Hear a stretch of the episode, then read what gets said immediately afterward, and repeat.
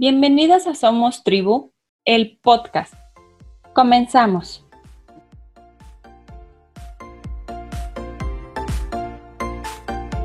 Hola, hola. Hoy nos acompaña Sara Moreno, mi casa abierta de El Salvador.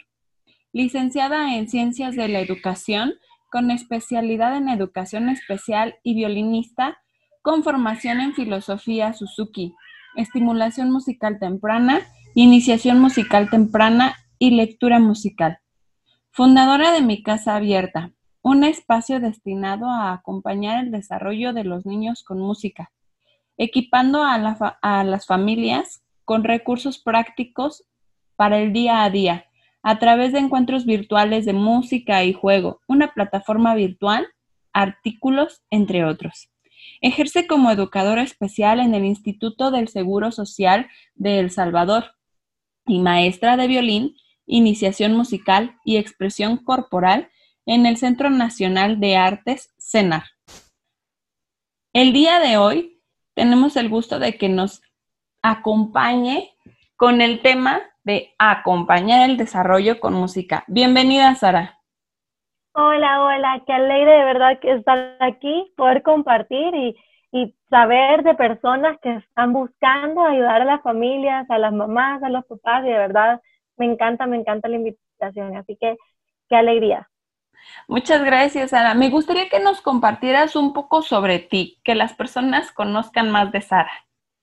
Bueno, yo soy Sara Moreno, eh, tengo 25 años y bueno, yo fundé mi casa abierta hace muy poquito y la verdad es que es porque mi pasión es ayudar a las familias, a guiar a sus niños, a acompañarles sin exigirles.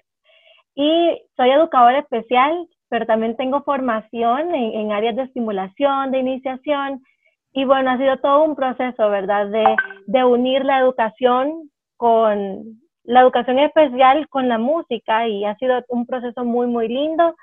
Eh, bueno, un poco de mí, también creo que es importante mencionar, amo los animales, soy vegetariana, que también creo que, que eso se vuelve parte de uno.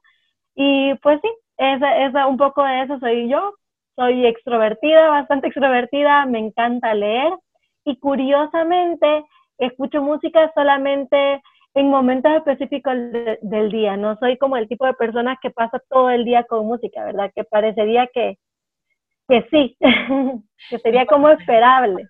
Sí, claro, sería lo que se esperaría. Sin embargo, pues también se puede esperar el hecho de que tengas tus espacios, ¿no? Sí, claro, porque al final la música es como parte de mi trabajo y obviamente la amo muchísimo, pero es como que necesito también esos momentos de silencio que tanto, que tanto yo recomiendo y si yo pasara escuchando música todo el tiempo no, no practicaría lo que yo recomiendo, ¿verdad? Que es eso también de practicar la calma y respirar y sí. Oye, Sara, me gustaría que nos platicaras cómo surge el proyecto de Mi Casa Abierta. Bueno, mi casa abierta surge justamente durante la cuarentena. Empiezo la cuarentena porque vi la necesidad de acompañar a los papás, porque vi muchos papás un poco en crisis, sin saber qué hacer, al no enviar a sus niños al, a la escuela, al kinder, sentían que ahora hacían homeschool, aunque sabemos que homeschool es diferente, pues, pero los papás se sentían así y sentían que era algo que ellos no habían decidido. Entonces, nace de ahí, nace del deseo de, llevar, aportarles un poquito a ellos para que se sientan lo suficiente para poder acompañar el desarrollo de sus hijos, que no sientan que otra persona lo hace mejor que ellos y bueno, que puedan aprovechar todos los momentos que tienen con ellos, especialmente en, sus primeros años de vida, ¿verdad? Porque poco a poco luego se empiezan a, a desprender naturalmente, porque así es el desarrollo. Entonces, nace de eso como con el deseo de darle recursos a los padres para que puedan guiar a sus niños. Y obviamente también nace el deseo de que los niños que crezcamos con niños que sean ciudadanos nobles con corazones hermosos, que ese es como el gran dicho de, de eh, Suzuki, de Shinichi Suzuki, que es la filosofía que yo practico, es crear o guiar ciudadanos nobles con corazones hermosos. Y creo que eso lo puede hacer la música. Sin duda alguna. ¿Qué ofrece mi casa abierta? Bien, todo está orientado a este propósito. Entonces, como mi casa abierta, lo que ofrecemos son encuentros de música y juego, ahorita virtuales por la situación y justamente porque nací en cuarentena. Y en estos encuentros eh, tenemos como un espacio en el que se proponen actividades musicales, juegos, exploramos con sonidos, colores, etcétera. Y de esta forma le damos herramientas a los padres para que ellos puedan acompañar el desarrollo de sus hijos con música. También tenemos una plataforma. En esa plataforma tenemos 20 actividades para hacer con los niños, 20 actividades musicales para hacer con los niños en casa y está orientado a guiar a los padres paso a paso por actividades que pueden hacer en la cotidianidad. Eso es como lo más importante. Por ejemplo, canciones durante la hora del baño, actividades en la hora del baño, eh, a la hora de cambiarnos, rutinas musicales, etc. También eh, tenemos una, una newsletter y ahí vamos mandando bastantes artículos, consejos, vamos reflexionando sobre temas que hablamos en la semana y bueno, mi, mi propósito es darle consejos a los padres, guiarles para acompañar. Entonces, todo lo que va encaminado a eso. Y tenemos proyectos también, como lanzar un ebook de regulación emocional y música, así que se los adelanto, es novedad. Queremos, queremos hacer eso, queremos ayudar más adelante también a los maestros, ayudarles a que aunque no sean maestros de música, ellos puedan utilizar la música para acompañar. Entonces, eso hace mi casa abierta. Qué padre. ¿Y de qué edades a qué edades pueden participar los niños? los niños pueden participar en los encuentros de 2 a 6 años. ¿Por qué de los 2 años? Y yo hago mucho énfasis en eso. Y es porque según la Asociación Americana de Pediatría, los niños menores de 2 años no deberían ser expuestos a pantalla. Entonces, por eso yo recomiendo que empiecen a los dos años y los encuentros duran de 30 a 40 minutos para poder cumplir con eso que nos, nos dice la, la asociación también, ¿verdad? Entonces, sí. Y las actividades que tenemos en la plataforma son para niños de 0 a 6 años, que es como nuestra, nuestra población eh, en la que estamos enfocando. Ok, entiendo entonces que de 2 a seis años es mediante una pantalla en vivo? Sí, es como con, es una pantalla, digamos, sí, pero el objetivo no es que los niños pasen viendo la pantalla, sino que nosotros estamos ahí, estamos cantando, estamos bailando, pero más importante que nosotros cantando y bailando ahí es los papás cantando y bailando con sus chicos. Entonces, quitamos el énfasis de la pantalla y nos movemos a un tiempo de convivencia, a un espacio familiar en el que se acompaña el desarrollo y sobre todo uno de los más grandes beneficios de la música, que nos permite fortalecer vínculos socioafectivos. Entonces, ese es el objetivo. Sí, estamos nosotros ahí como mediando, pero el énfasis no somos nosotros, son los chicos con sus padres. Perfecto. Los papás aprovechan este momento para poder compartir y, como bien lo comentas, favorecer el vínculo, ¿no? Claro, y es muy lindo porque realmente llegan testimonios de la gente, ¿verdad? Que me comentan cómo han conectado con sus niños, me comentan cómo les ha ayudado a relacionarse como familia, porque hacemos, claro, hacemos actividades en esos 30 minutos, pero imagínate, 30 minutos de una semana, es súper poquito, es súper, súper poquito, entonces lo importante es que ellos vengan y digan, ay, se va a dormir, le voy a cantar una cancioncita para dormir, voy a mimarlo, voy a hacer algo, qué sé yo, algo que hicimos en el encuentro. Entonces, les vamos dando herramientas. Qué padre y enriquecedor también para ellos, ¿no? Claro, claro, sobre todo, ¿verdad? Mm, coméntame, por favor, un poquito sobre los beneficios de la música en la infancia. Bueno, tiene muchos, muchos, muchos beneficios, pero me gustaría, antes de hablar de los beneficios, hablar sobre mitos, porque hay muchísimos mitos en relación con la música y, a mí me encanta desmentirlos. Adelante. es, el primer, es el primer paso siempre. Primero que nada, las personas creen que la música es un estímulo que hace más inteligentes a los niños. Entonces, ¿qué? ¿Cuál es el problema con esto? Y es que la música, con solo escucharla, no me va a hacer nada. No me va a hacer nada. Lo que sí puede hacer es evocar en mi movimiento, puede evocar en mí el pensamiento, la atención, puede hacer muchas cosas de estas, pero no es la música en sí misma, sino es la experiencia musical. Entonces, no se trata de la música nada más como un estímulo, sino de una experiencia. ¿Ya?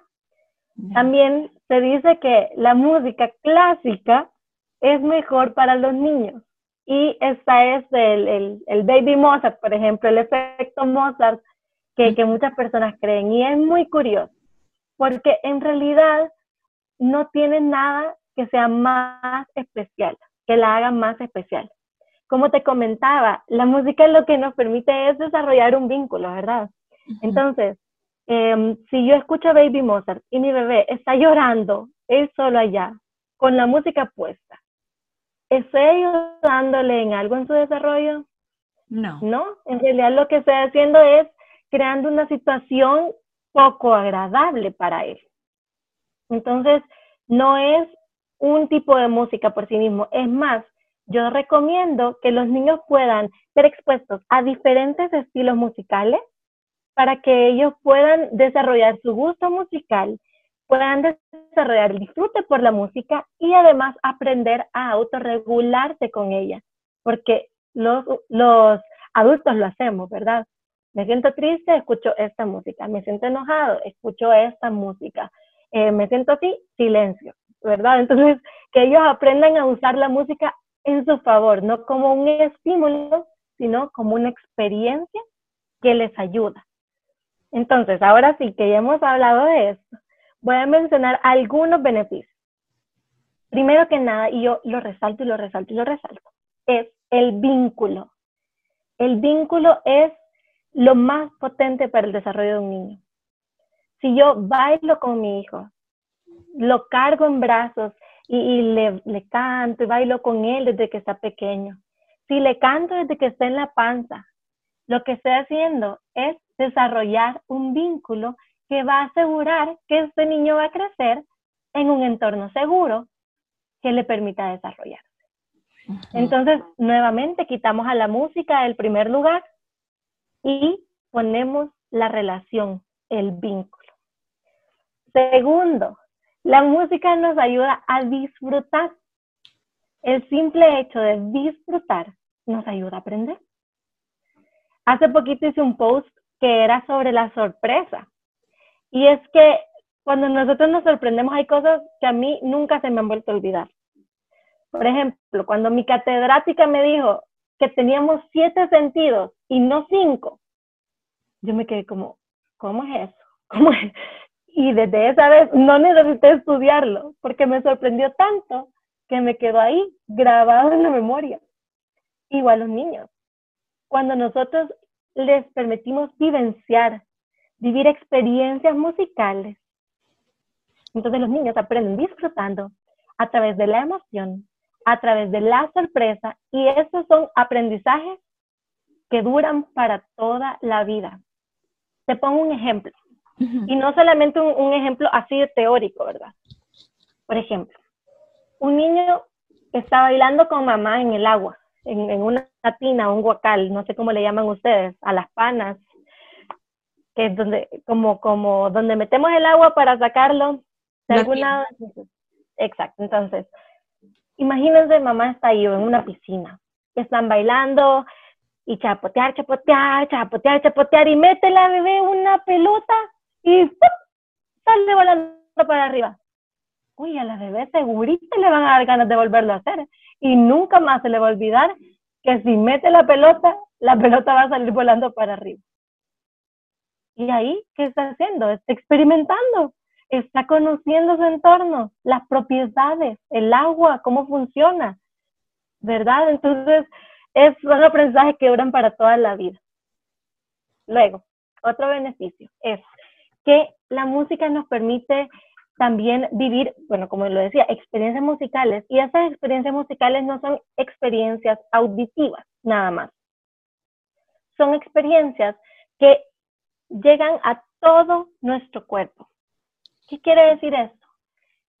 Que yo puedo vivir una experiencia musical en la que involucre el movimiento, en la que involucre las sensaciones emocionales, en la que involucre mi pensamiento, en la que involucre mi visión, mi audición y todo lo demás. Quiere decir que la música puede acompañar el desarrollo completo del ser humano.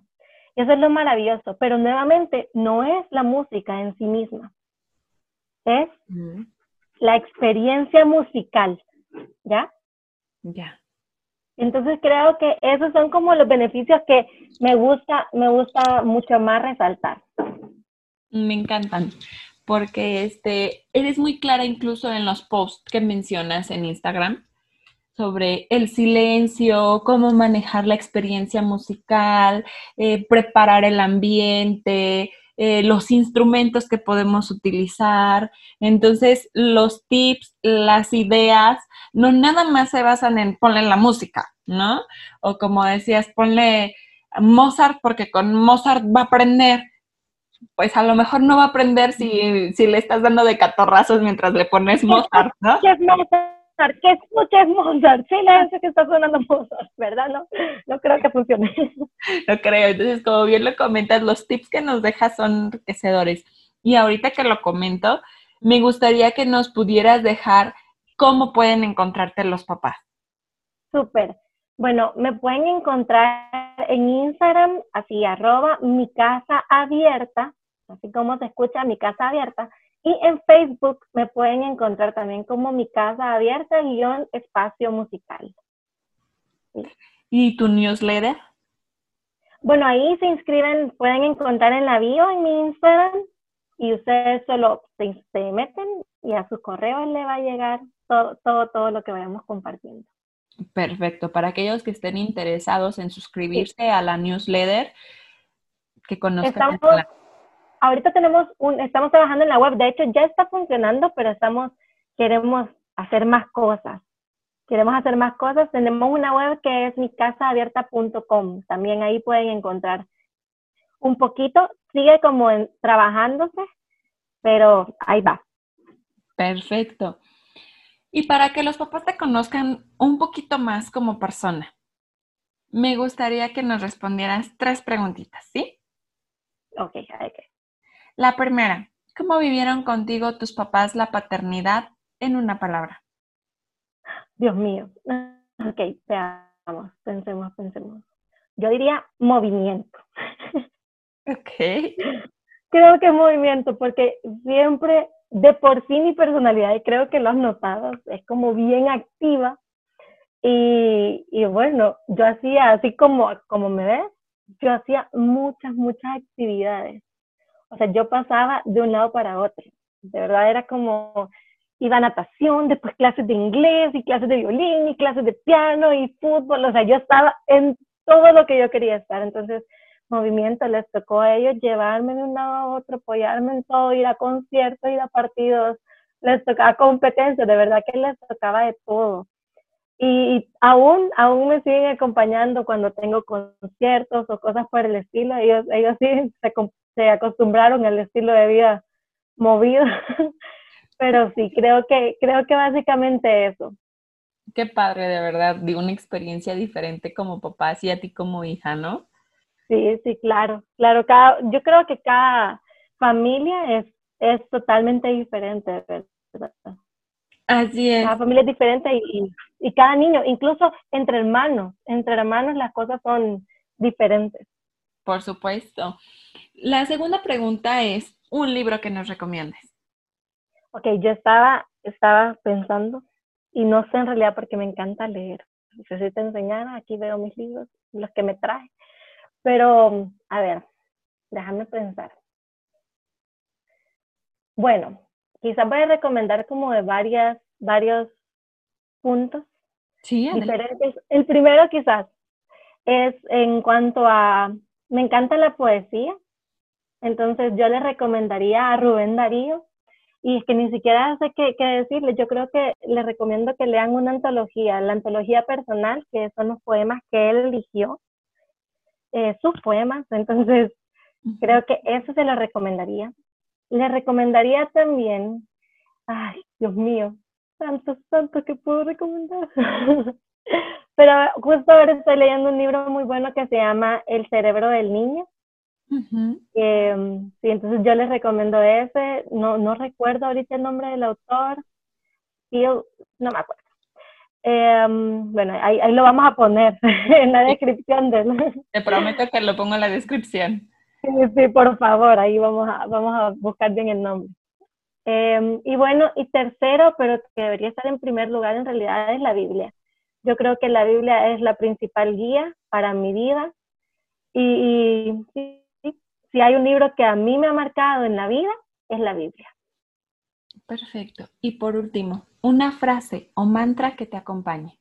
Ok, eh, bueno, nuevamente mi libro que les menciono de la Biblia, yo quería leerles un, pequeño pasaje, si me permiten. Adelante. es eh, Lucas 12, del 22 en adelante, que dice, luego dijo Jesús a sus discípulos, por eso les digo, no se preocupen por su vida, qué comerán, ni por su cuerpo, con qué se vestirán. La vida tiene más valor que la comida y el cuerpo más que la ropa.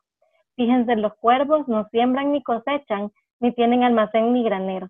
Sin embargo, Dios los alimenta. ¿Cuánto más valen ustedes que las aves?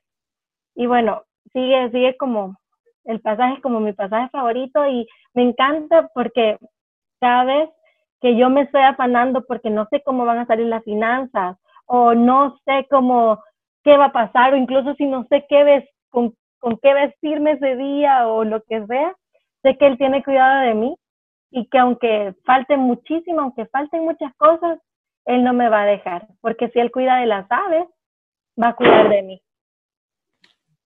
Muchísimas gracias. Espero, Sara, que no sea la primera y la última vez sino la primera de muchas. Ay, sí, está compartir. gracias por estar en el proyecto, de verdad, gracias. No, estoy para vos, de verdad, me encanta lo que están haciendo y me encanta hacer equipo, de verdad, que encontrar gente así es como que lo, lo revive a uno, lo motiva y aprendo muchísimo de todo lo que comparten. Muchas gracias, Sara.